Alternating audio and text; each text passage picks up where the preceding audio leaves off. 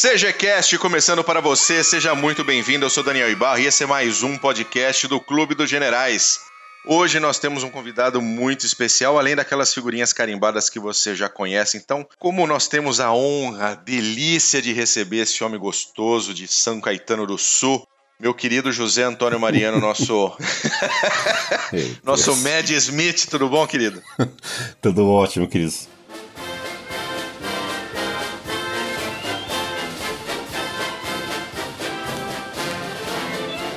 Muito bom estar com vocês de novo depois daquele cast sobre a Polônia, que repercutiu, foi muito legal.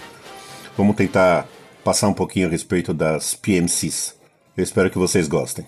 Com certeza, a gente vai falar sobre guerra e sobre soldados mercenários, guerras mercenárias e eu, eu, eu tô lendo seu livro, né, Smith? Ah, você tá conseguindo? E... Pô, é você que tá Opa, tá lendo então? Ah. Eu que tô lendo, cara. que legal! Achei o cara que tá lendo. Uh, uh, e, e, tem, um, tem um outro título para colocar no seu livro, cara. Qual? É Como Me Fodo Tanto. É. Porque olha, tadinha da Polônia, viu? Cara, uma hora depois que nós passarmos todos os casts que estão na frente, nós vamos voltar na Polônia. Tem muito, muito mais coisa. A Polônia é um país impressionante mesmo. É, um país maravilhoso. Comigo, sempre ele também, o homem mais bonito de Santa Catarina, Glênio Madruga. Tudo bom, Mac? Tudo jóia, Bull Smith, Paulo. Saudações cavalarianas para você, ouvinte. Saudações. Saudações. Com a gente também o professor Renato Clos, o homem mais cercado do Brasil. Tudo bom, gente? Oh, sacanagem isso aí, hein?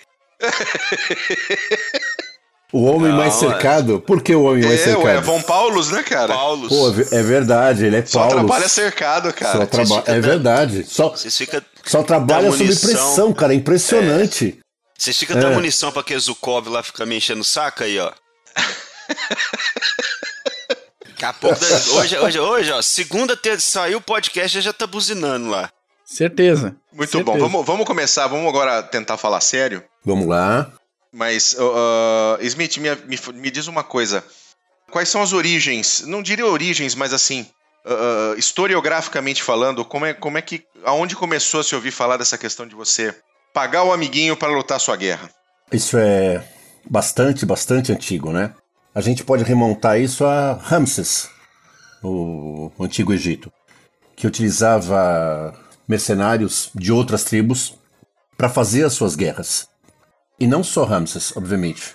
A gente avança na história, é, vários grupos se notabilizaram, várias tribos se notabilizaram por produzir, por ter é, soldados na, na, nas suas linhas que preferiram, é, por questões obviamente econômicas, a maior parte das vezes, é, se aliar e lutar por outra facção. É, Ramses é um caso, a batalha de. Eu sempre confundo Carthage com aqueles que travaram com os hititas. Não vou me lembrar, não vou me lembrar agora. Mas é, sempre que eles puderam, eles utilizaram mercenários, porque, sobretudo nas guerras antigas, o volume de homens que a gente conhece hoje, Primeira, Segunda Guerra Mundial, com um milhão, dois milhões de homens, o volume era muito menor. Então, eles realmente precisavam de outras e outras tribos que não eram aliadas, eram realmente pagas para poder fazer seu trabalho. Não, e eram tribos que poderiam, no dia seguinte, se aliar ao teu inimigo, né? Que foi o, o que aconteceu, por exemplo, com os Númidas, a cavalaria númida de, das, da Guerra de Cartago, as guerras púnicas do Império Romano. A cavalaria númida era uma cavalaria sensacional, era uma cavalaria ligeira, muito utilizada pelos cartagineses que tinham um, uma certa, um certo domínio sobre o, o, o reino númida. E os romanos ficaram tão impressionados com os númidas, que depois molharam a mão de alguns e conseguiram jogar os númidas contra os cartagineses. E isso aconteceu ao longo de toda a história. Você comentou dos númidas, né? Eh, eh, eh, da cavalaria númida, que trocou de lado, mas o que, a gente tem de, de grandes exemplos de tropas mercenárias ao longo, ao longo da história? Não, não precisamos ah, chegar, obviamente, muitas, até né? agora, mas. São muitas. Tem, por exemplo, só pescando aí que eu, do, do, do, Smith, que eu lembrei, hum. eu fiz com o Mac as, a, a, as guerras helênicas, a tríade. Uhum. E desde de maratona, desde a, a, da primeira invasão persa, nós lemos sobre mercenários. E nós temos o, os. À medida que nós fomos lendo e, e, fa, e falando sobre essa tríade, a cavalaria da Tessália, que era uma grande cavalaria que antes os gregos usavam, depois passou para Alexandre. É, Alexandre também, quando foi para Anatólia, quando invadiu a Ásia, a primeira batalha, que foi de Grânicos, foi contra um, a maioria do contingente era grego. Apesar uhum. de que os persas preferiram usar os persas primeiro e depois usarem os gregos, e não deu nem tempo dos gregos chegarem na, na, na, na batalha. Agora, é, nós temos muito os fundeiros, que eram aqueles caras com é, estilingue, e os das Ilhas Baleares eram os mais ferozes, tinha os também da ilha de Creta, uhum. que a gente sempre ouve que são aqueles que sempre foram reconhecidos por essa, é, é, essas habilidades. Agora, tem vários, vários, vários, vários, né? Então, você vai passando, vocês vão. Um dos podcasts que vocês. que, nós, que vocês vão preparar é do Gengis Khan, não é? Isso. Isso, isso. Gengis Khan, à medida que avançava, e incorporando é, mercenários às suas tropas. É claro que ele, ao contrário de outros líderes, preferia utilizar os seus homens como linha de frente, precisava, preferia utilizar é, as tropas do seu canato como linha de frente. Mas em vários momentos, é, ao conquistar as, os territórios em que ele passava, ele agregava essas, essas tribos às suas, é, às suas linhas. Os romanos fizeram isso também, voltando um pouquinho, mas várias vezes também eles preferiram, pelo menos eles começaram preferindo, ao agregar essas tropas, colocá-las em serviços auxiliares. É, Depois, exatamente. Quando o Império Romano foi carecendo de homens, porque aquilo era uma máquina formidável de combate, mas como todas as máquinas de combate tinham suas fragilidades, eles foram incorporando esses homens. E esses homens, ao serem incorporados às linhas é, de combate especificamente, alguns historiadores dizem que isso ajudou a enfraquecer o exército romano, outros dizem que deu uma reforçada, mas depois esse reforço foi reincorporado pelas tribos, né? E elas se voltaram contra os romanos. Mas ao longo do tempo é muito comum você pegar isso. As tropas mercenárias, os, os mercenários agregados aos exércitos, começam com uma atividade acessória e gradativamente vão se estabelecendo nas linhas de combate. Continuando ao longo da história, né, os Glass, os mercenários é, das Ilhas Hébridas e da Escócia devastaram a Europa do século XIII ao século XVI. É, os gansos selvagens, né, que a gente conhece muito por conta do livro do Forsyth, que aliás, Forsyth, é, ele lutou, ele disse que não, né, mas ele lutou em Biafra. ele disse que não, ele disse que não. Ele disse que, por que, ele, que ele disse que não? Porque ele, ele foi para Biafra, ele, ele defendeu Biafra, inclusive, como correspondente. Ele ele estava lá como correspondente dos jornais britânicos. Mas é muito claro quando você lê a história de Biafra que ele passou um pouquinho da função de mero correspondente. Ele incorporou Biafra. Ele, ele, ele achava que Biafra tinha que realmente ser independente porque era muito é, aviltada pelo governo de Lagos. E dizem, ele não confirma isso no livro, mas dizem que sim, ele pegou em armas sim e teve uns momentos ou outros lá em que ele andou dando uns tiros, né? Eu, a, gente fala, a gente fala isso por causa dos, dos gansos selvagens. Né? O livro que ele publica, que você, você lê o Selvagens Cães de Guerra do livro, do livro dele, aquele é um manual de operações, velho.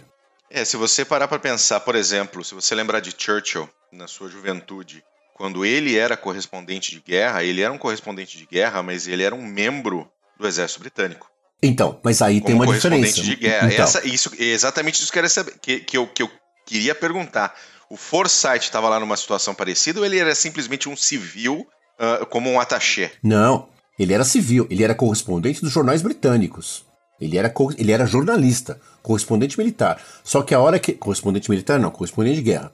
Só que a hora que ele começa a perceber a extensão e o volume é, da situação política na Nigéria, não sei se é, inconscientemente ou conscientemente, o fato é que ele realmente incorporou a independência, a necessidade da independência da Biafra. O livro que ele escreve, A História de Biafra, é um livro muito bom, inclusive, é, isso fica muito nítido. Ele, ele, ele faz questão, você vê em todas as linhas, e ele diz isso mesmo, você não precisa nem querer perceber. Ele é plenamente favorável à independência da Biafra. E desce o malho no governo da Nigéria, né? sem, sem dúvida nenhuma. E ele realmente é, de novo, ele não constata isso no livro, mas é muito claro que em algum momento ele chegou a pegar em armas, ele chegou a defender. Alguns dizem que ele fez isso para se defender, porque ele ia para o centro da, das operações. Elas não eram é, grandes operações, mas guerras africanas, né? Uma hora a gente precisa falar sobre isso. São extremamente selvagens. Sim. É como se a Primeira e a Segunda Guerra Mundial não tivessem sido, mas de qualquer forma. Era, uma, era, era diferente, né? É, a luta era diferente. É, eles iam pro, ele ia para o centro do combate e ele chegou a pegar em armas para se defender, mas essa defesa incorporava a defesa da Biafra. Né? É, a gente fala tudo isso por causa dos gansos selvagens, uma expressão que ganhou, que ganhou força é, em 1690, 1691 por conta de um sujeito chamado Patrick Sarsfield, que lutou também em várias guerras da Europa. Tropas irlandesas. É, então, isso é uma coisa importante que a gente precisa entender. Quando a gente fala tropas irlandesas, tropas inglesas, tropas espanholas, nós estamos nos referindo aos homens com essa nacionalidade que fazem esse serviço para outros grupos, ou nós estamos nos referindo a tropas com essa nacionalidade com o apoio, ainda que implícito, dos seus governos. Aham. Porque quando você lê, porque quando você lê, é uma coisa para se pensar mesmo. Veja, eu vou falar de uma tropa que eu gosto muito, a Divisão Azul na Segunda Guerra, a docentésima quinquagésima. Era uma tropa formada por voluntários espanhóis, treinada, armada, equipada, colocada na linha pelos alemães. Quem pagava esses homens? Os alemães. Alemanha. Alemanha. Alemanha pagava esses homens. Eles eram mercenários? Sim. dúvida. Ah, Eles eram mercenários. ah, agora eu já não sei. Pois é. Se, se for dessa forma, é, a gente está se adiantando um pouquinho aqui, a gente volta um pouquinho, se bem que nessas questões de é, mercenários pelo mundo, né, tem bastante coisa, mas se a gente volta um pouquinho, esse, esse é um dos tópicos que eu queria discutir. A Legião Estrangeira Francesa é uma tropa mercenária? Os Gurkhas são uma tropa mercenária? Se eles são Ah. mercenários, eu posso ir lá e contrato, eu posso contratar, eu posso pegar os Gurkhas e falar, filho, vem aqui e dá um jeito aqui nessa situação aqui pra mim. Porque eu pago, tô pagando. Ah, pagando. realmente, eu acho que não. Eles, te- eles devem ter tipo um. Eles possuem um, uma ligação maior com esses com essas metrópoles, né? No caso, não. É, os- o- o- falando dos Gurkhas, né? Um pouquinho, que eram as tropas tibetanas, né? Que acabaram incorporadas ao exército britânico. Eles foram incorporados Nepalesas. ao exército britânico, né? Nepalesas, obrigado. Elas foram, eles foram incorporados ao exército britânico, faziam parte do exército britânico. E eu estou tentando encontrar o paralelo exatamente com, com, com os espanhóis aí. Eram, foram incorporados ao Então, exército alemão da mesma maneira. Eles foram incorporados no exército alemão por uma finalidade específica, tanto é que eles faziam parte do quadro de combate da Alemanha como do centésimo quinquagésima divisão de infantaria, tá? Tava lá. É, eram pagos pelos alemães, Certo. treinados pelos alemães, armados pelos alemães e defendiam a Alemanha. Só que, só que, se você pega esses homens, você vê que eles vieram da Guerra Civil Espanhola. Na Guerra Civil Espanhola, lutaram fortemente contra os russos, eles tinham uma motivação ideológica. Essa motivação ideológica, infelizmente, eu digo infelizmente do meu ponto de vista, ela estava próxima, muito próxima, da ideologia nazista. Eles não foram eh, somente por uma questão financeira. Os Gurkhas não lutam pelo exército britânico por uma questão financeira. A Legião Estrangeira Francesa já fez isso. A Legião Estrangeira Francesa foi criada na França, 1700, 1700 e qualquer coisa, né? 1600, não, não lembro. Mas ela foi criada eh, pelos reis para incorporar homens que lutassem pelo rei, tá? Mas hoje, você não chega lá e fala, sou pessoal, vem aqui lutar para mim. Eles defendem Pago mais. é, eles defendem os interesses da França. Eles não se envolvem em qualquer guerra. Eu acho que essa distinção precisa ser bem feita, porque se você é um mercenário, se você é membro de uma companhia militar privada, cara, os caras estão te pagando. Então vamos, vamos tentar, então vamos tentar setar essa diferença aqui de maneira clara. O que faz, por exemplo, os Gurkhas ou a Divisão Azul não serem mercenárias? Né? Quais são os requisitos para você designar uma tropa como uma tropa mercenária? Tal- talvez seria a lealdade. A lealdade a um já um, um- um- essa ligação que eles já possuem, diferentemente de um Blackwater, por exemplo. Eu acho. Mas, ah, ah, Smith, o que eu estou procurando é o seguinte: questões bem claras, tá? Uh, ou seja, o que faz uma tropa ser uma tropa mercenária e o que não faz uma tropa não ser uma tropa eu acho mercenária. que essa Eu acho que foi, é isso que o, que, o, que o Klaus falou. É a lealdade, é a, a vinculação ideológica. Tá? Vinculação ideológica.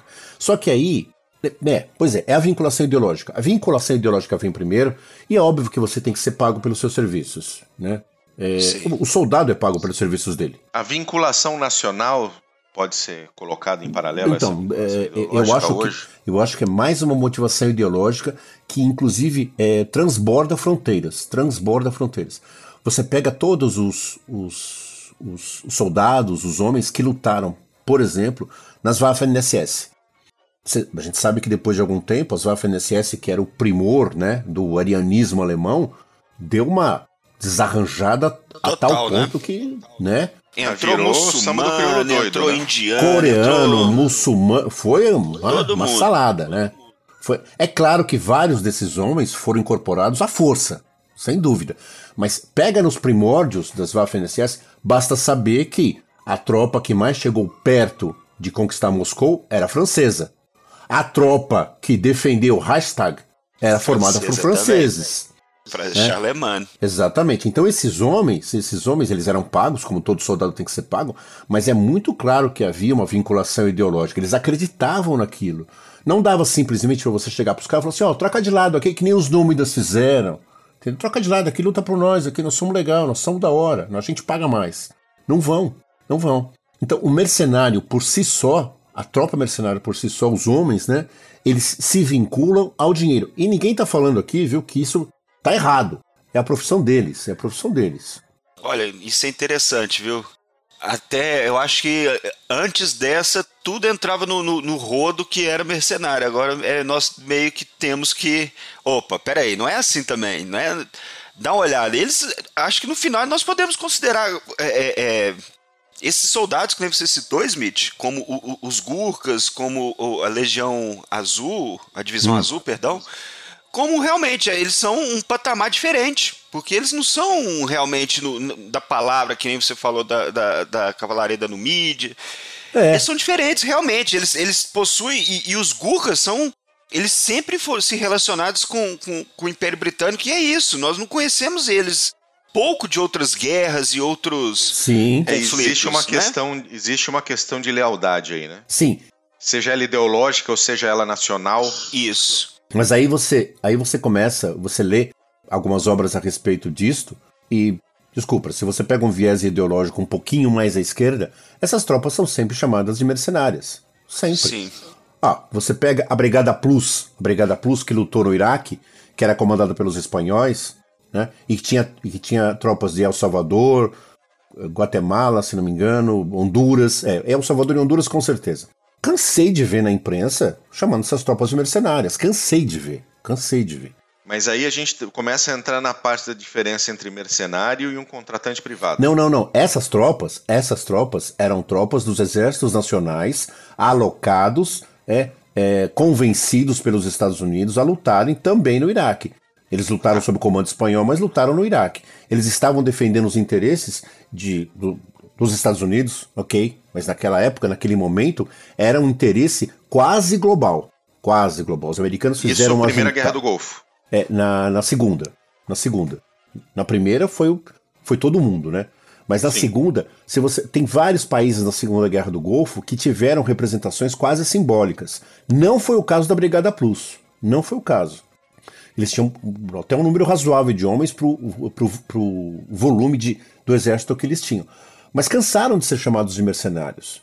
Cansaram de ser. E, ao meu ver, não eram mercenários. Eles também estavam, talvez até por conta do governo naquele momento, da ideologia reinante no governo naquele momento, mas eles estavam vinculados ideologicamente a uma ideia de defesa de valores ocidentais, seja lá o que for.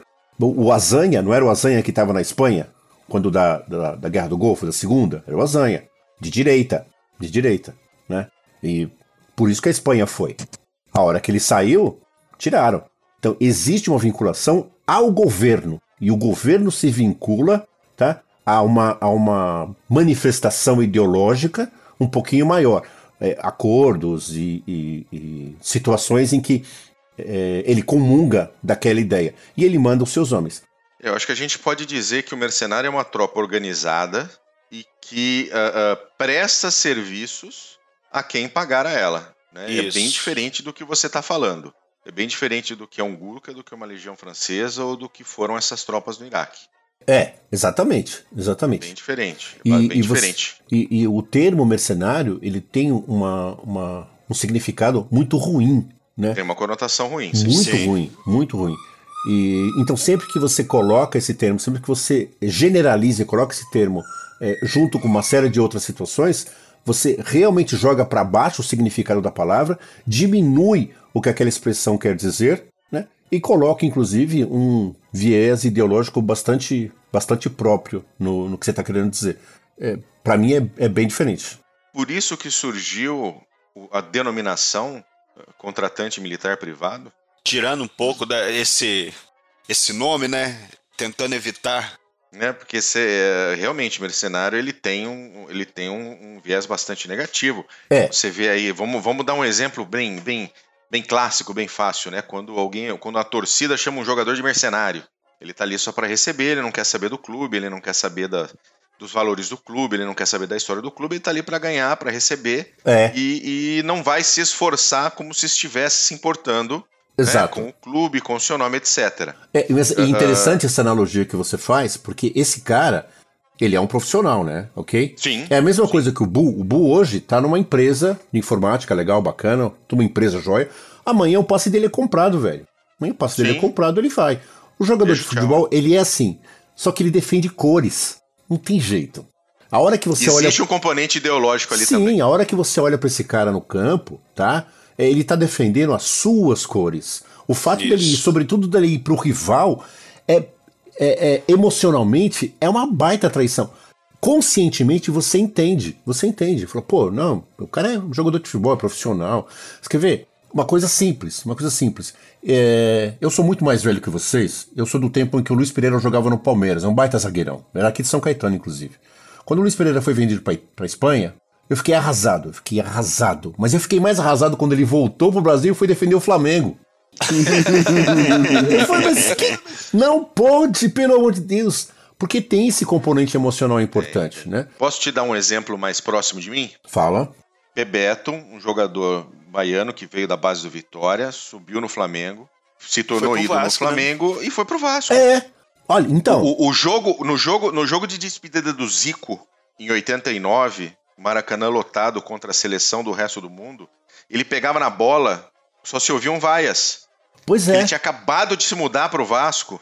Aí você, você, flamenguista... Hoje, obviamente, hoje mudou. Não, ok. Mas... É, todo, o, o, o, o rubro-negro sabe quem é Bebeto, quem foi Bebeto para a história do Flamengo. É, mas tem o um distanciamento, né, filho? Tem. Um distanciamento tem. aquele tempo, momento né? existiu, aquele momento existiu uma quebra de contrato, aquele momento existiu um É, é. Entendeu? Ele foi defender as cores. Ele foi defender as cores do inimigo. Isso, isso é. Vou é te dar um outro, vou te dar um outro exemplo de que quase aconteceu. Hum. Quando Roberto Dinamite foi para o Barcelona e aí e não, não, não acabou não, não se dando bem no Barcelona, apesar de, de ter sido um grande atacante, o Flamengo foi contratá-lo.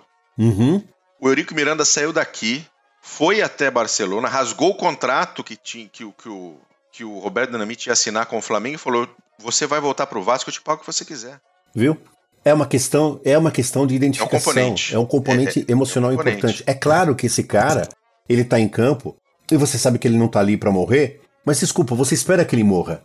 Você espera. Você espera que ele possa chegar nesse ponto. Você espera. Exato. Exa é. Você espera. Exatamente. Por que, que a gente cultua tanto o cara que dá o sangue em campo? O cara é um pé rapado, o cara é um, é um é, é, um pereba, mas o cara dá o sangue em campo. Pô, esse cara é muito Obina. valorizado.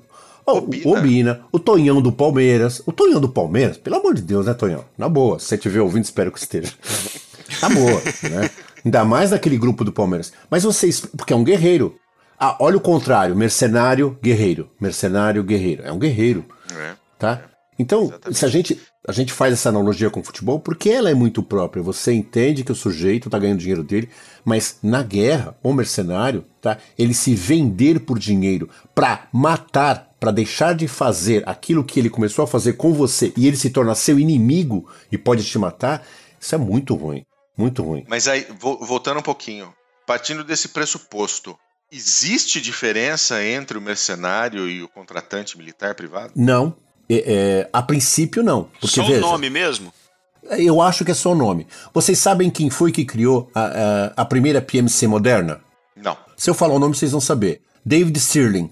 Ah, Lembra de David Stirling? Sim, senhor. Exato. Foi ele que criou a primeira PMC moderna, a Watchguard International, nos anos 60. Ele que criou. Trabalhou no Iêmen, trabalhou é, para países recém-saídos da, da, da, colonização, a Zâmbia, é, Serra Leoa, criaram em Zâmbia na época. Não importa, foi ele que criou. Vendendo essa um, ideia. Um abraço para o nosso Stirling. É, vendendo essa ideia de que, olha, nós somos soldados, para mim não existe ex-soldado, para mim não existe, não existe ex-militar, né?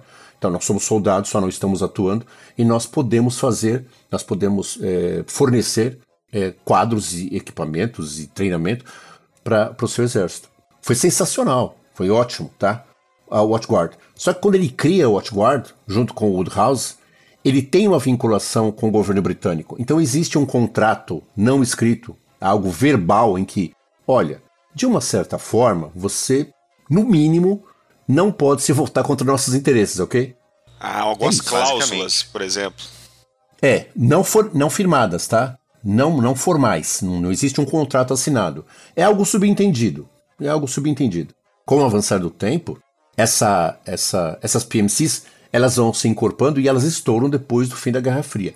Mas aí, antes disso, e isso é uma coisa interessante para a gente comentar, é esse é um dos tópicos lá em cima, né? Qual que é a diferença entre esses caras e os famosos conselheiros militares? Esses conselheiros militares, né, eles vão para determinado país é, e nesse país eles fornecem os equipamentos, eles fornecem todo o material, eles fornecem tudo que você quiser, mas ali também existe um componente ideológico importante. Esses caras vão estar na linha de frente, eles estão dispostos a morrer por aquele país é, que eles estão, no qual eles estão trabalhando? Conselheiros militares. Acho conselheiros se você militares. pegar como Não, se né? você pegar como exemplo os conselheiros militares americanos ah, na Indochina, né, ali na- antes antes da guerra do Vietnã ter todo aquele se tornar a guerra do Vietnã, ah, os, os americanos mandaram muitos conselheiros para o Vietnã do Sul para poder ajudá-los exatamente nessa questão. Isso, isso foi sendo escalado, né? Ou Sim, alemães, sim. franceses, ingleses na Guerra Bochim. Mesma coisa. Sim, É, exatamente. Para aconselhamento, e aí vem material, e agora precisa. Agora vamos levar forças especiais para fazer uma coisinha ou outra aqui, e aquilo vai escalando, escalando, escalando, e vira boots on the ground. Agora é claro, você você está ganhando para isso. É um, um acordo entre governos, é um acordo entre governos. Isso, é. Esses mas, a caras sua, mas a sua lealdade, a sua ideologia não está com o governo para o qual você está prestando serviço. Exato, não está. Não está. Está Tá para o como seu. parceiro, né? Exatamente. E você, junto com isso, está exportando ideologia. Sim, sem não é? dúvida nenhuma. É isso que você está fazendo. Né? No, no- entre a década de 50 e a década de 80, meio da década de 80, o maior exportador de ideologia do, do- da União Soviética não era a União Soviética, era a Alemanha Oriental. E a Alemanha Oriental, e a Alemanha Oriental, ela não tinha nenhum rebusto, ela não tinha nenhum problema de enfiar os seus conselheiros militares e de enfiar soldados realmente para lutar nas guerras. Ela não tinha Me, isso. me permite uma parte rápida, Smith. Claro. Os estados alemães nunca tiveram problema nenhum em mandar conselheiros e mercenários. Fato. Os mercenários da Saxônia, os mercenários de Hesse, Desde a época dos estavam principados. por aí. Exato, estavam por aí o tempo todo. Desde a época do- dos 30 anos, né? Que a gente escuta muito também. Mas vem cá, vem cá, aí a gente sobe um pouquinho a história. A Alemanha Oriental era utilizada pela União Soviética para exportar a Revolução Comunista. O governo da Alemanha Oriental ganhava para isso. Tá? Os soldados, eles eram mercenários, os conselheiros, eles eram mercenários, dentro inclusive desse conjunto de predicados que nós demos para os mercenários. E aí? Ah, É uma boa pergunta, não? Eles continuaram. é, é, Então, mas é, aonde residia a lealdade deles, né?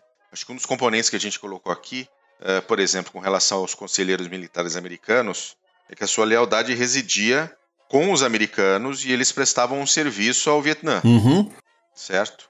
É, aqui nós temos conselheiros militares alemães orientais cuja lealdade não residia com o país Alemanha Oriental. Mesmo porque nós sabemos, se a gente for bem realista, a Alemanha Oriental, assim como o restante do leste europeu, não passavam de repúblicas soviéticas com governos aparentemente autônomos. Sim. Tá? Fantoches, né? É, então da mesma forma, da mesma forma que se, se a gente considerar, se alguns consideram, né, sobretudo o pessoal da esquerda, que aquele a Brigada Plus da Espanha lutando em 2003 no Iraque era uma organização, era um grupo mercenário a serviço dos interesses americanos, a Alemanha Oriental também era. E ela se expunha muito mais, por exemplo, do que os soviéticos. Porque quando dava a Shabu, e deu várias vezes, deu no Congo, deu na Etiópia, deu na, na, na Eritreia, e deu, Moçambique, Angola, os angolanos, os, os alemães orientais, pilotaram aviões e tiveram tropas combatentes na, na Guerra Civil Angolana. Quando dava Shabu, a União Soviética tirava o dela. Pensei, não, é um, esse país é autônomo, ele pode fazer o que ele quiser. Só que o mesmo autor, o mesmo autor, é capaz de chamar as tropas da Coreia do Sul, da Austrália e da Nova Zelândia como mercenárias na guerra do, do Vietnã. Né? Entendeu? Eles eram Aí, mercenários? Mas aí, é, é. mas aí é desonestidade É, intelectual. é isso que eu tô. aí é uma isso outra aí coisa. já é panaquice mesmo, é uma sacanagem. O cara já entra. É, já entra a falta de vergonha mesmo, de desonestidade. É desonesti- desonestidade intelectual. E aí, quando você separa as PMCs, quando elas entram, né? Elas preenchem esse vácuo. Elas preenchem esse vácuo, elas preenchem essa lacuna do que, que é o quê. Porque é uma empresa, né? Uma Mas assim, a gente, a gente não chegou a definir uma coisa. O quê? Nós levantamos a pergunta, nós, nós tentamos tocar, mas a gente não finalizou. As tropas ah, alemã orientais eram mercenárias ou não? Apesar da, da, da lealdade delas não ser à Alemanha, mas ser ao comunismo, por exemplo. Existia um componente ideológico claro. Eu, do elas meu, podem ser consideradas mercenárias ou elas devem ser consideradas como conselheiros militares? do meu ponto de vista, são conselheiros militares, não são mercenários. Do meu ponto de vista. Eu não consigo ver, por exemplo, os americanos chegando nos grupos, nos soldados da Alemanha Oriental falar, negado, vem cá, vamos falar aqui com nós, aqui, vamos conversar aqui. Eu não consigo ver eles trocando de lado, eu não consigo eles ver eles se vendendo somente por dinheiro. Te pago duas barrinhas de, de Hershey a mais aqui. É, eu, eu não consigo ver isso. Né? Não consigo. É, não eu acho que existe um componente é, de negócios, eu não sei se é mercenário, mas de negócios com vinculação ideológica importante entre o governo da Alemanha Oriental e o governo soviético. Assim como existia entre os governos dos Estados Unidos e o governo da Coreia do Sul, da Austrália, da Nova Zelândia, da Tailândia, na Guerra do Vietnã. Né? São valores ideológicos afins.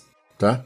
É, agora, mercenário, eh, não me parece que seja. Porra, interessante isso.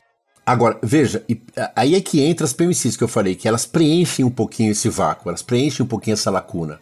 Porque você tira o nome mercenário, você dá uma fachada empresarial ao negócio, porque é um negócio. É um negócio. Não se trata business. mais de Mike O'Hare, Bob Denard, né? É, arregimentando lá um punhado de homens, um punhado de soldados e indo lutar feito um tarado sem dono em qualquer canto do planeta. É uma empresa, né? Então, esse tom empresarial, que implica inclusive em, em estabelecimento de contratos formais, ele preenche esse vácuo. Não tem mais aquela, não tem mais aquela coisa romântica de esquadrão classe A, né? É, não tem, não tem, tá? Existe um contrato firmado, tá? É um negócio. Então, assim, eu sou a, a, a Academy, que agora é Academy, né? A Blackwater. Eu sou a Blackwater, eu sou a DynCorp, eu sou a Triple Canopy, não importa.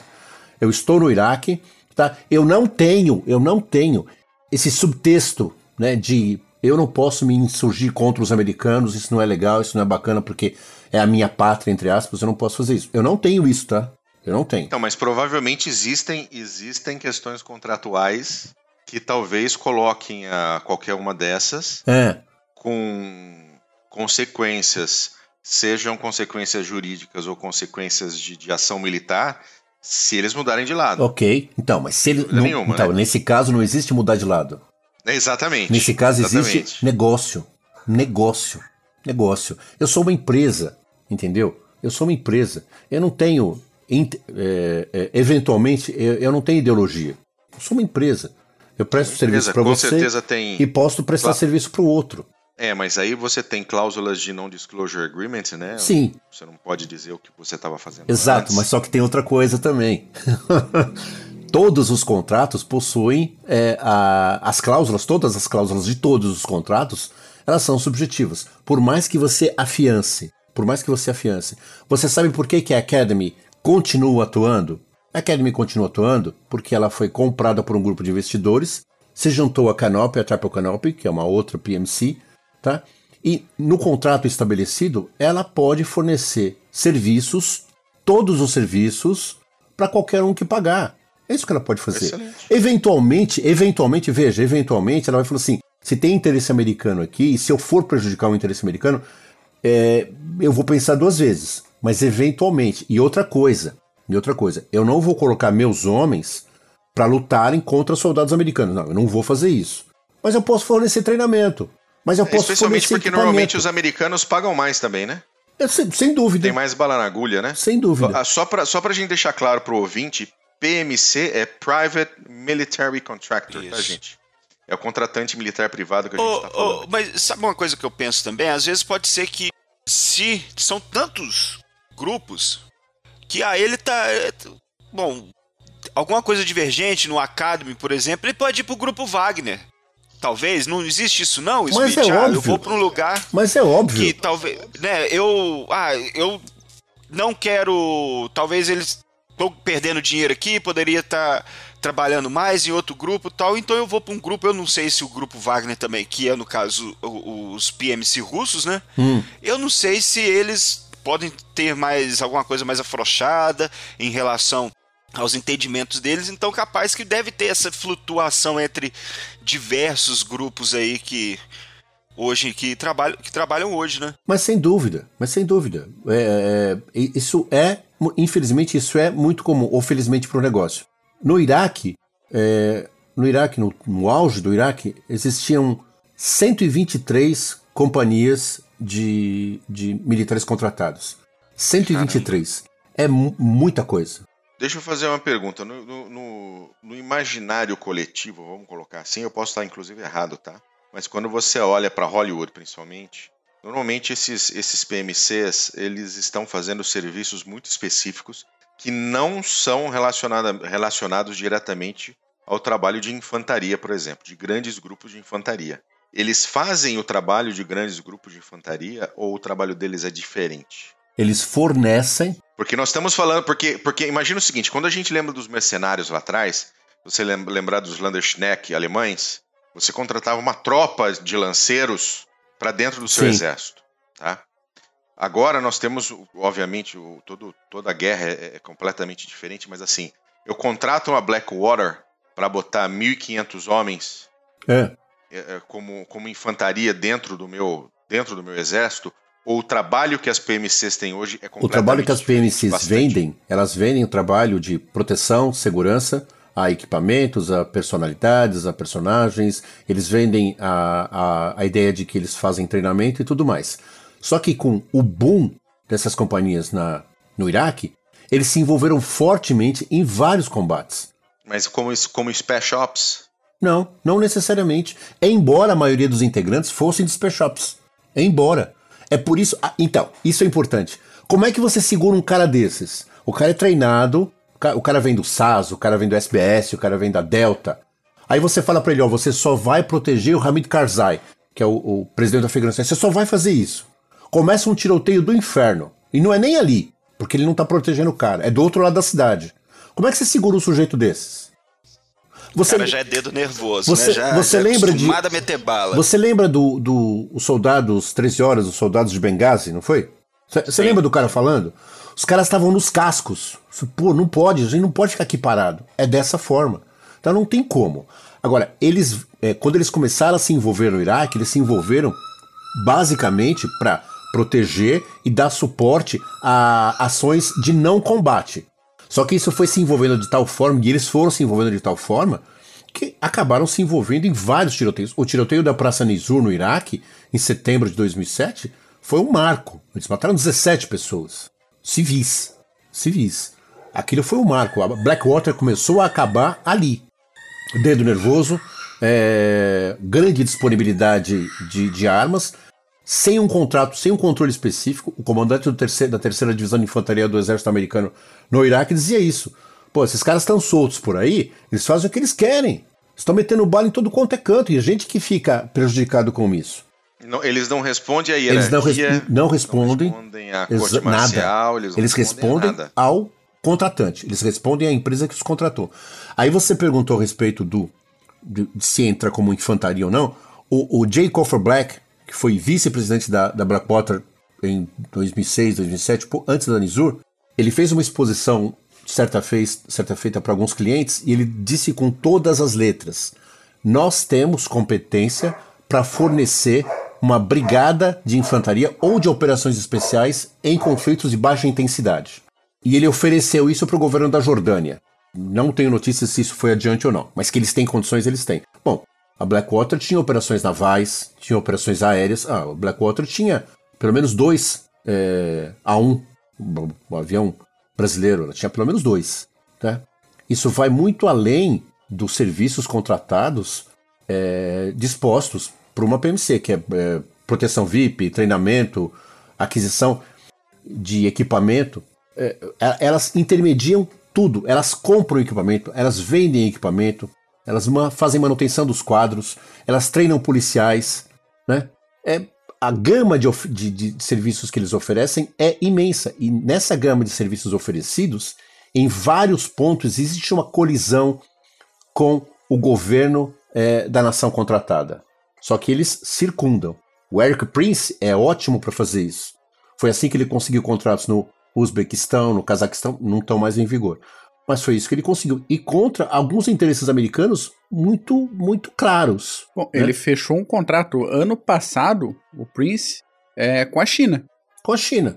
Ah, ele esteve envolvido é, na Colômbia. E a China nem tem muita gente para botar para Não, mas é, né? aí é qualidade, né? Você compra a qualidade. Exatamente. É. Ele esteve envolvido. Ele esteve, ele esteve, envolvido no México, na guerra, da, das front, na guerra do, contra as drogas no México, porque isso também é uso, é uso de contratados civis na guerra contra as drogas no México, é, esse da, da, do Cazaquistão, do Uzbequistão. Na Colômbia, o Plano Colômbia, concebido para na guerra contra as drogas, tinha grande envolvimento de, de PMCs. Grande, com grandes operações aéreas, inclusive. Né? É, então, a gama de oferta, a gama de serviços que eles fazem é muito grande. É muito grande. Eles estão ganhando dinheiro, eles ganham dinheiro em, em todos os cantos. E é uma empresa, ok? Você comentou da Colômbia, ele é um dos casos que a gente tinha para olhar. Você falou um pouco do Iraque, fala um pouquinho da Colômbia especificamente. A Colômbia, aquele, é, a guerra contra as drogas instituída pelo governo Clinton, em que o Plano Colômbia despeja um caminhão de dinheiro na Colômbia, grande parte das ações de combate aos narcotraficantes é, foram instituídas pelas PMCs. Não diretamente, né? Eles trabalhavam em monitoramento, inteligência. Inteligência é algo que eles oferecem demais da conta. Muito. Eles têm know-how, eles têm conhecimento, eles têm contatos, eles sabem quem está, quem está onde. Para eles é, é quase simples de fazer isso. E na Colômbia isso foi muito bem feito. Muito bem feito. Eles realmente conseguiram neutralizar em vários momentos. É, o trabalho de relações públicas realizado pelas PMCs na Colômbia é que fez com que em vários momentos desse-se a impressão de que a Colômbia tinha vencido os narcotraficantes. Ela não venceu, ela, é, o volume diminuiu drasticamente porque é, as Farc foram, em tese, derrotadas. Mas naquele momento, o trabalho de relações públicas que eles faziam era fantástico. Era fantástico. E era sempre assim: ninguém está combatendo, ninguém está morrendo, tá? Nós estamos. O, o, o Plano Colômbia está dando resultados, porque tudo que eles podiam fazer em termos de, de novo, monitoramento, inteligência, treinamento, eles fizeram e fizeram muito bem feito. Muito bem feito. A contrapartida disso foi um grande treinamento do exército colombiano, a tal ponto que consegue, em algum momento, obviamente com a ajuda israelense, libertar a, a Betancourt, numa operação sensacional, né? Sensacional, sensacional. Vale um PHM essa, essa operação da Betancourt. E Afeganistão? Afeganistão, a principal atividade no Afeganistão é a proteção do Hamid Karzai. Né? E ele foi livrado, realmente foi mesmo, de vários atentados tá? que foram é, evitados, não pela presença específica dos guarda-costas, mas pelo trabalho de inteligência, e aí tem que entrar, obviamente, a dar crédito para a CIA, porque a CIA conseguiu desarmar vários atentados contra o Karzai, alguns aconteceram, não o pegaram, mas o trabalho de, de guarda-costas que eles fizeram com o Karzai é que manteve o Karzai vivo. No Afeganistão, as oportunidades de participar ativamente dos combates foi bem menor. Foi bem menor. Inclusive porque é, as tropas aliadas dos Estados Unidos no Afeganistão tinham, tinham algumas reservas com a presença desses não soldados. Então eles não eram muito bem vistos, não eram muito bem vistos. No Iraque não, sobretudo em Bagdá. Ali não, ali era mais território americano, porque os britânicos, que eram o segundo maior contingente, estavam em Basra, e as outras tropas estavam mais espalhadas, mesmo que na periferia de Bagdá, mas quem mandava em Bagdá eram os americanos. Então as PMCs, meu, há casos de excessos terríveis das PMCs. Terríveis. Né? Tem o caso da DynCorp, de um operador da DynCorp que saiu simplesmente atirando em todo mundo no meio da cidade, porque estava alcoolizado pra caramba e achou que aquilo era um parque de diversões. E o que, que a gente faz com esse sujeito? Ele está submetido à corte marcial? Não. Ele é um contratado. Eu ia te perguntar agora, isso entra como crime de guerra ou entra como quebra de contrato? Como é que é quebra de contrato. O máximo que acontece com ele é ele perder, ele perdeu o emprego. Aí você tira o sujeito de lá, coloca ele na geladeira em, em algum momento, mas ele vai encontrar emprego em qualquer lugar, porque ele é um baita soldado. Né? Fez merda, não era para fazer isso, cara. Não era, mas ele está realmente imune. E é isso que é, a ONU, que nós temos grandes reservas, né? A ONU, a Convenção de Genebra, está tentando estipular, colocar um limite nisto. Porque, da mesma forma que os americanos instituíram a figura do combatente ilegal para prender terroristas da, da Al-Qaeda, é, e eles não estavam submetidos à Convenção de Genebra, o, esse operador da, das PMCs também não. Ele podia fazer a mesma coisa. Né? Mas ele precisa ser submetido a algum tipo de, de controle, porque senão é, é isso que a gente está vendo. Aí a única, a única diferença entre o combatente legal e o PMC é, é a, a, ausência de contrato, porque e a ausência e o componente ideológico. Ah, o combatente legal é o que realmente não está submetido a nenhuma regra, a nenhuma, a nenhuma convenção. Ele não é um soldado. Você não pode dar o um nome para ele de soldado. O combatente legal, é, erguido juridicamente pelos americanos, não era soldado, não podia ser chamado como tal, porque senão tinha que instituir a Convenção de Genebra. O PMC é a mesma coisa. Ele não está. Ele não está submetido a uma hierarquia, ele não responde a, a um chefe militar. Então o máximo que você pode fazer é como se você estivesse numa empresa e fizesse uma baita borrada. Sabe que abriu a válvula, morreu 36 milhões. Cara, você pode até pagar criminalmente, mas é isso, tá? Ele vai para a esfera civil e na esfera civil vão julgar. Só que aí vai entrar todas aquelas situações de era uma área militar, era uma situação militar, ele é, soldado, ele é soldado ou é soldado contra. Nossa! O, tanto é que esse cara, que era um sul-africano, se não me engano, é, que fez esse tiroteio, que matou todo mundo no Iraque, não aconteceu nada com ele. Nada. E quem livrou a cara dele foi o exército americano. Porque exigiram do exército americano que fizesse alguma coisa, os americanos falaram assim: ele é contratado, velho, não tem nada a ver com isso, não. Só tira o cara dali. Tirou o cara de lá. Ô, ô Smith, queria te perguntar. Maquiavel, ele era contra o uso de mercenários. Hum. Ele, por causa da Itália, naquela época, ele falava que não trazia aquele apelo aquele apelo não nacional, mas aquele apelo que, que, que a cidade-estado precisava naquela época, as cidades italianas no caso, para poder lutar. E eles achavam que os mercenários não tinham. É, hoje, nós vemos principalmente na, na, no conflito do Iêmen, eu lembrei disso porque você falou dos colombianos. É. É, tem muito colombiano, tem muito panamenho, salvadorenho, chileno lutando lá no Iêmen pelo pela coalizão, pelo os Emirados Árabes Unidos mandaram um monte de colombianos. A Arábia Saudita manda um monte de colombiano, junto de um monte de sudaneses, aquela é, milícias de Darfur, todo mundo vai lutar lá. Uhum. Por que, que eu tô perguntando isso? Eles só se ferram lá. Uhum. A Arábia Saudita a coalizão levam couro dos Houthis um atrás do outro. Você acha que o uso desses mercenários nesses conflitos desse jeito tem um ponto negativo de deles não terem esse apelo, é, é, às vezes ideológico, às vezes esse apelo nacional de lutar por algo e com isso eles possuem certa desvantagem? Mas sem dúvida, sem dúvida. Sem dúvida. Agora veja, uma coisa é você é, uma coisa é você pegar, uma coisa é você contratar um sudanês. Desculpa, uma coisa é você contratar um sudanês, é, uma, é contratar um, um congolês, um. colombiano não, mas é, um salvadorenho. Uma coisa é você contratar é, pessoas desses grupos, dessas nações, que em tese, tá? É, não são grandes soldados. você contrata para fazer volume.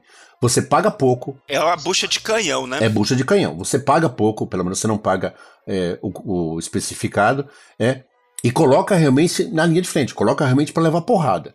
Agora, quando você vai contratar um operador do SAS, dos Serviços Especiais Americanos, os canadenses, os canadenses, Serviço Secreto Canadense, Serviço Especial Canadense, você contrata esses caras, você não. São, é, isso, é um, isso é um produto, né? Biscoito fino. Esse produto você não vai colocar na linha de frente dessa forma para servir de bucho de canhão. Eles vão dirigir as operações. Né? Então, e, eles são mais caros e esses caras, tanto quanto os outros, os outros sudaneses, salvadorenses, eles também não estão comprometidos ideologicamente. É, mas eles são tratados de forma diferente. Eles recebem mais, eles têm mais vantagens, eles são mais protegidos de alguma forma. É claro que você tem alguns Sim. caras, exatamente por conta dessa formação militar, que quer estar tá no meio do, do tiroteio. Mas o cara tem treinamento, velho. O cara sabe onde é que ele tem que se meter, né?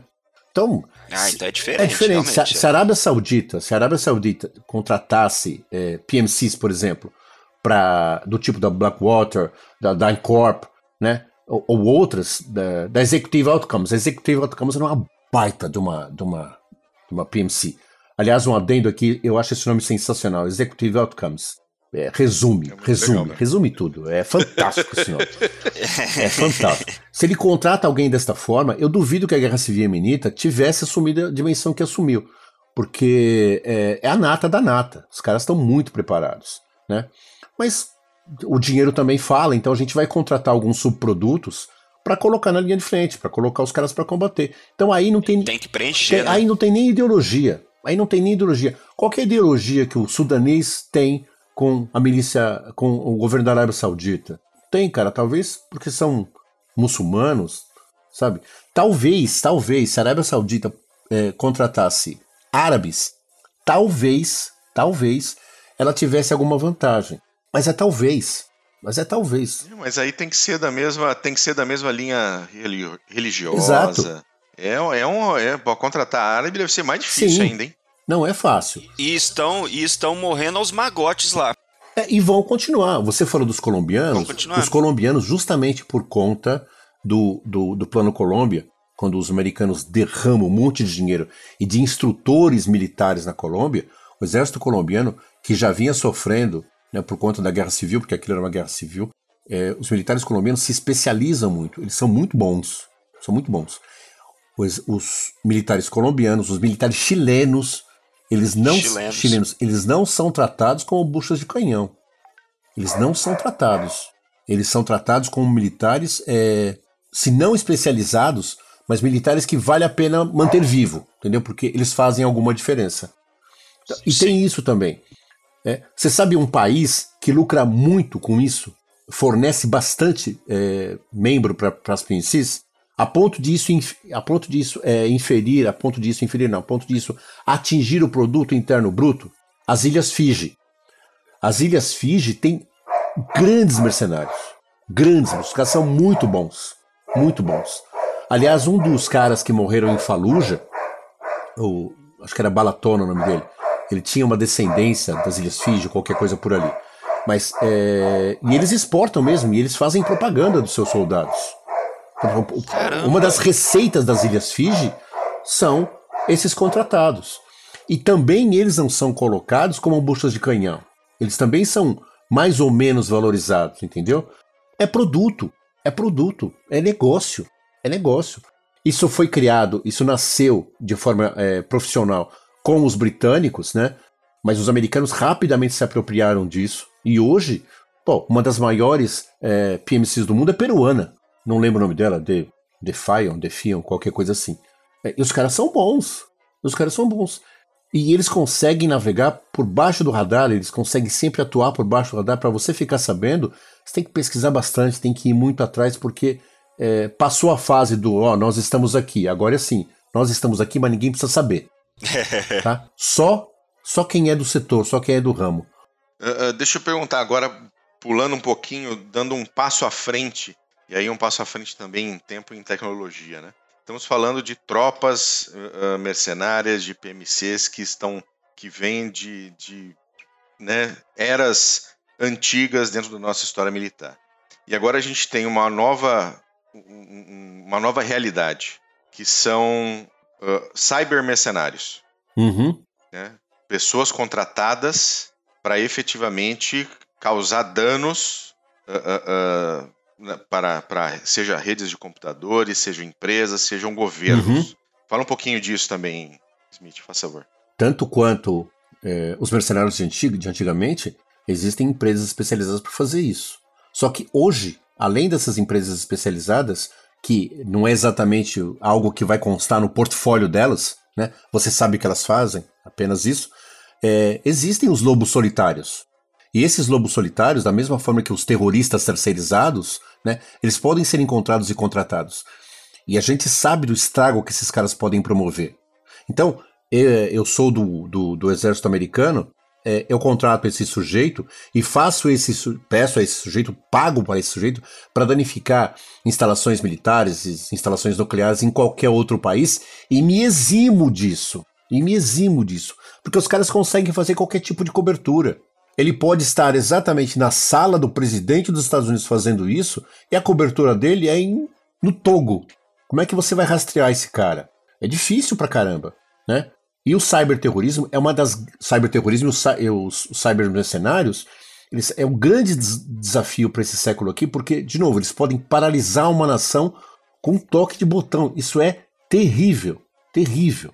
É, o, o Simmons fala um pouco disso no último episódio que a gente fez sobre Israel, sobre a deterrência israelense. Ele comenta um pouco também sobre a, essa questão de terrorismo é. virtual, operações. Ah, os, os israelenses os, os israelenses, a um custo mínimo, mínimo, né, conseguiram frear o avanço das instalações nucleares iranianas em anos, enviando o tal do Stuxnet lá. Isso, não foi isso? Exato, perfeito. Pois é. Há um preço muito, muito, muito, há uma fração do preço em vidas e em perigo que eles teriam, que eles tiveram, quando eles atacaram os Iraque, em 1981 no Iraque. Porra, quem é que não quer, né? E se você tem um exército preparado, ainda que terceirizado, porque isso é uma terceirização, ainda que terceirizado, se você tem esse exército preparado de ataque e contra-ataque, você está é, muito mais bem estruturado para poder enfrentar.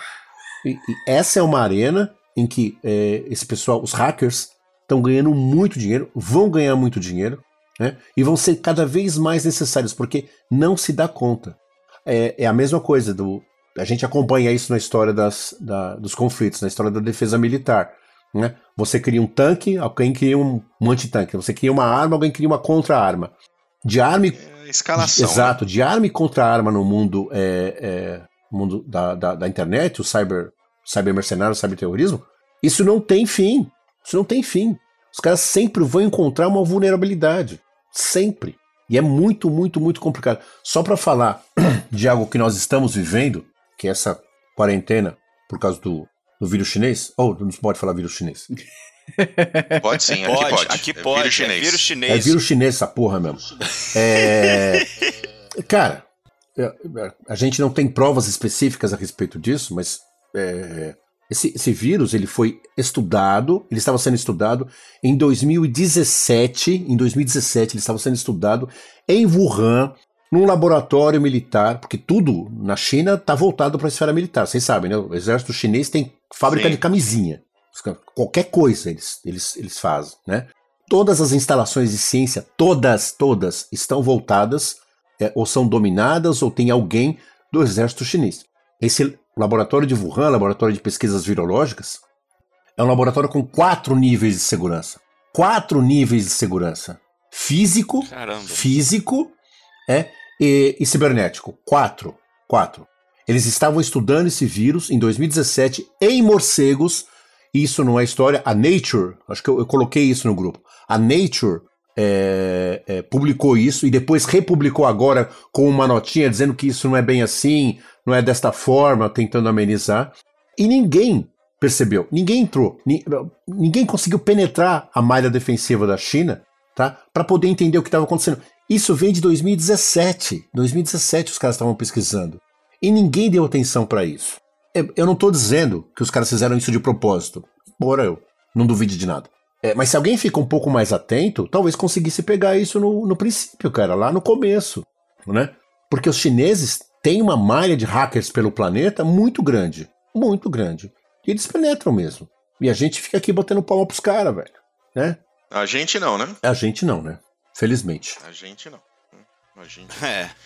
Muito bem, muito bem. Vocês têm mais alguma pergunta para fazer pro Smith, gente? Que o tempinho nosso já tá no, no fim. Não, era aquela pergunta que o Smith respondeu magnificamente. Isso mesmo. Ô, Mac, você que, você que caiu da cadeira aí, ficou um tempinho fora, você tem direito aí a fazer mais uma Não, eu perguntinha. ia comentar antes, mas é.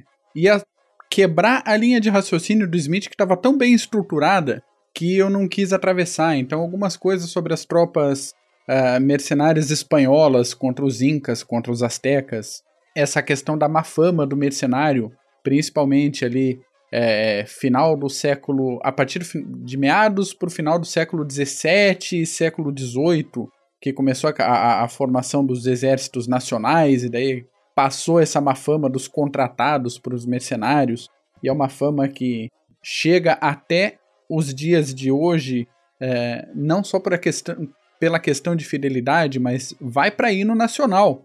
Uhum. Se a gente vê o hino da França, tem o trechinho lá. O quê? Essas cortes estrangeiras ditariam suas leis em nossos lares. Essas falanges mercenárias abateriam nossos intrépidos guerreiros. Porra, isso é uma divisão fantástica entre aquele lixo daquele soldado contratado e os nossos intrépidos guerreiros nacionais que lutam pela França. Só que os contratados tiveram um sucesso ainda nessa fase de Revolução Francesa tão grande que os mesmos mercenários alemães vieram lutar na independência do Brasil. E alguns desses mercenários se revoltaram com o boato que uma tropa brasileira tinha dado fogo amigo nos caras, fizeram uma revolta no Rio de Janeiro. Outro grupo foi abraçado pelo Império do Brasil e vieram aqui para Santa Catarina, São Pedro de Alcântara, primeira colônia alemã em Santa Catarina. É, é- é aqui perto de Florianópolis que boa parte dos alemães que vieram são ex-militares e famílias desses militares contratados da Alemanha para vir lutar pela independência. Então, às vezes, a gente pensa na nossa vida civil que essa questão dos mercenários está muito longe e não tá. Faz parte da nossa história também. Não, sem dúvida. É isso mesmo. Eu, eu vou lembrar o nome do, do almirante. Cochrane, é isso? Não é? Almirante Cochrane. Sim, Cochrane. sim, que ficou piruando aqui pela costa É bom. também, isso aí. Cochrane. Então, exato, né? Lutou. Da mesma forma, é, Pulaski foi um general polonês que lutou na guerra é, civil-americana. É, von Steuben, von Steuben, a mesma coisa. Esses caras eram mercenários, eles foram contratados para emprestar seus talentos e seus serviços a uma causa, né? É, se você pega a história desses dois nomes, por exemplo, é, o, o Steuben e o Pulaski, eles passaram por situações na Europa em que os seus préstimos não foram muito bem avaliados, né? eles tinham uma filosofia, uma ideologia de mais ou menos liberal, de que as nações precisam seguir os seus cursos de forma espontânea, sem tanta tutela, e eles encontram um lugar, uma área, um espaço, uma guerra em que eles podem dar vazão a essa ideologia. Então, mesmo que eles fossem pagos, né, talvez, talvez, esse componente é, ideológico, esse- essa ideia de que essas nações precisam ter as suas é, liberdades, talvez também fosse um, um motivo para que eles se envolvessem nesses combates. Uma coisa é você fazer isso uma coisa é você combater pelo combate. Você- Vocês lembram de Tropa de Elite? Quando o, o Capitão Nascimento está falando por que, que ele por que, que ele escolheu o, o Neto e o Matias, ele fala assim: Matias acreditava na coisa, não sei. O Neto gostava da guerra. O Neto gostava da guerra. É isso. Sobre- E na hora do pega pra capar, você quer eficiência no front. É, o Neto gostava da guerra, entendeu? O Neto é um caso típico, pelo que mostra ali, né? Que é capaz de sair do BOP se tudo acontece, ele sai do BOP e, meu, ele vai para qualquer outro lugar onde ele possa exercer. Vai procurar outro. Exatamente. Ele possa exercer essa natureza. Ele gosta da guerra. Para ele estar do lado X, do lado Y, importa pouco. Uhum, uhum. E, né? E ninguém está dizendo que ele não tem valores, não é isso. Mas importa pouco.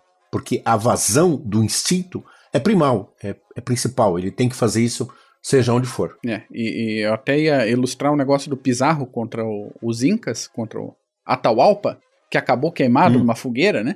Tem, tem gente que chama de o massacre de Atahualpa, o massacre das tropas de Atahualpa. Cara, era 168 espanhóis contra 7 mil incas. Era é, uma, uma taxa de 500 para 1, mais ou menos, tá? Aham. E os espanhóis deram couro nos caras. Ah, tem historiador que fala, ah, mas ah, eram só convidados. Porra nenhuma, tinha pelo menos 300 soldados do Atahualpa e mais 6 mil, mais de 6.500 incas. E É. 168 maluco dão conta do negócio. É eficiência em combate, você leva quem é bom pro teu front. Exatamente. É, é, Independente, muitas vezes, da nacionalidade. Claro, Falando de uma nação, falando de uma nação que eu gosto, os poloneses, os poloneses lutaram na Guerra Civil Americana, na Guerra de Independência Americana, lutaram pelos suecos, né? lutaram é, pelos austro-húngaros, né? lutaram por Napoleão, lutaram por Napoleão. As, as fronteiras naquelas regiões, naquela época, eram fronteiras muito frágeis, inclusive de sentido de nacionalidade. Os poloneses sempre tiveram, é, a boa parte deles, não todos. Mas, de qualquer forma, sempre onde eles estiveram, é, o combate era muito intenso. Os caras, os poloneses, eles foram vocacionados para isso também. E na verdade eles precisaram, porque se não fosse isso, eles não existiriam hoje. Eles Do precisavam. lado da. Alemanha e da Rússia, né? Do lado da Alemanha e da Rússia não dá. E olha que nós não falamos dos israelenses. opa. Então, os israelenses, eles têm as suas empresas também, as suas PMCs, que estão espalhadas pelo planeta, vendendo muito mais do que eh, treinamento e ações de combate. Ah, mas esse a gente guarda no coração e faz um PHM só pra eles. Excelente, senhores. Muito Muito, bom. bom. Acho que um dos, um dos melhores CGCast que a gente já fez. Sem dúvida. Sem dúvida aí. Excelente. Smith, meu querido amigo Mariano, muito obrigado pela sua presença, pelo seu Eu tempo, que agradeço, queridos. pela tua, pelo teu conhecimento dispensado com a gente nesses Uma anos aula, pô. todos de CG. A aula quem dá são vocês, pelo amor de Deus. A gente só a gente só levanta a bola, cara. Quem marca o gol é você. Imagina. Só, deixa, eu só, deixa eu só fazer um, um apontamento aqui. Quantos você quiser, meu irmão. Eu estou terminando hoje, hoje, hoje, um artigo sensacional, isso em primeira mão para vocês, sobre 75 anos da morte do general Maurice Rose, comandante da terceira divisão blindada americana.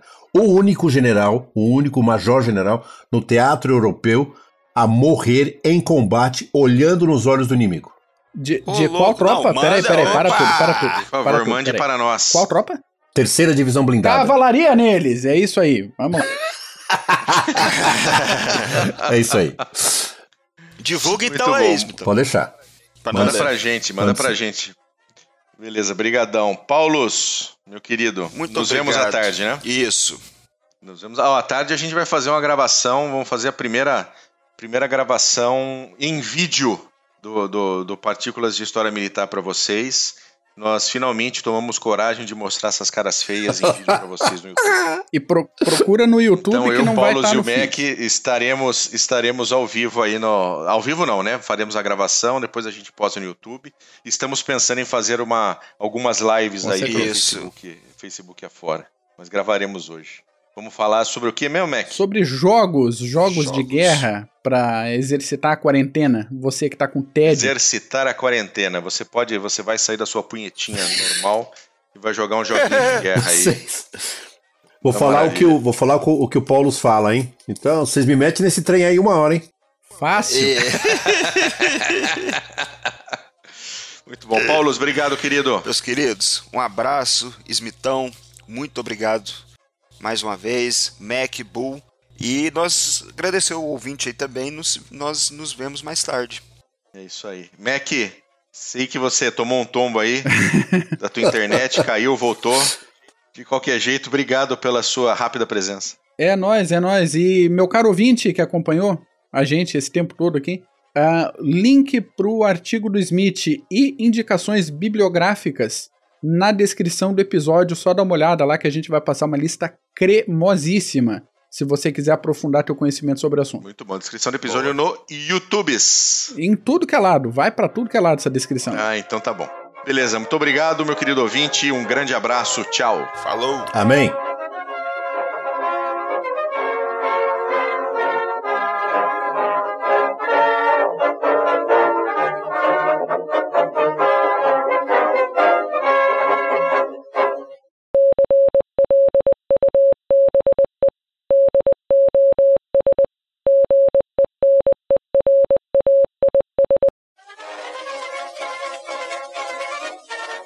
Ô, Mac, o que, que você acha?